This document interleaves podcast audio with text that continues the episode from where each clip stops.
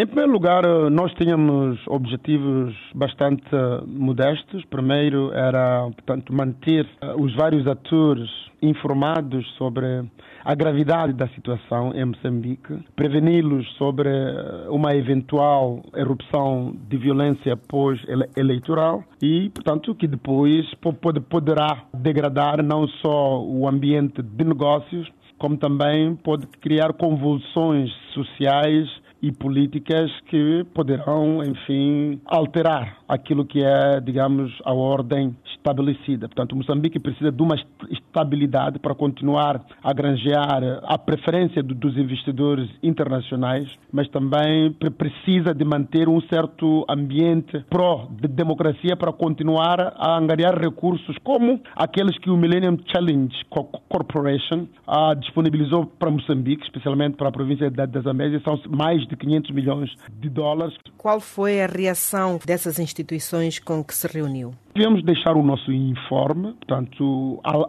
alertando essas instituições. Se nas eleições locais tivemos este tipo de gangsterismo de Estado, portanto, falo de um gangsterismo onde os elementos que eram, portanto, têm um contrato com o STAI, não é? Portanto, os funcionários do STAI, a polícias e a própria comissão distrital de eleições, portanto, trabalharam todas num conluio para subverter aquilo que era a vontade popular, naquilo que eu chamo literalmente de um autêntico golpe de Estado. Portanto, as instituições internacionais devem estar atentas a este tipo de manobras. A União Europeia não manifestou até agora nenhuma posição nem nenhum parecer sobre os conflitos eh, pós-eleitorais. Por um lado, podemos dizer que é estranho. Por outro lado, acho normal porque a União, os países da União Europeia estão a atravessar uma crise devido à guerra da Ucrânia. Ora, e, essa guerra da Ucrânia criou uma disrupção no mercado do gás. E eles agora dependem muito do gás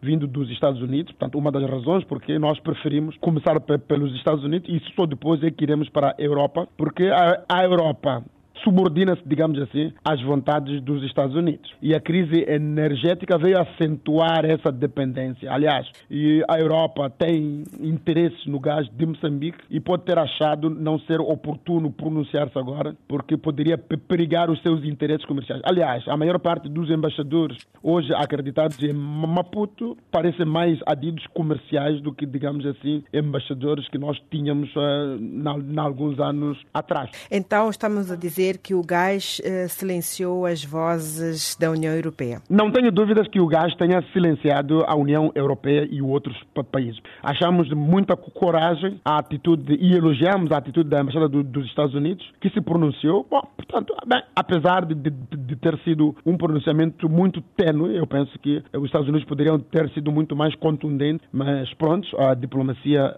é diplomacia e cada um sabe quais são os seus interesses. Acha que a Frelimo está consciente desta fragilidade agora da União Europeia e por isso poderá ter abusado na fraude este ano? Bom, eu não tenho dúvidas, porque a Frelimo faz leituras. Conta passar por Bruxelas nesta sua frente diplomática. Qual será a abordagem? Vou passar por, por vários países, mas neste momento eu não queria mencionar quais, porque senão os nossos adversários vão fazer o preempting da nossa ação.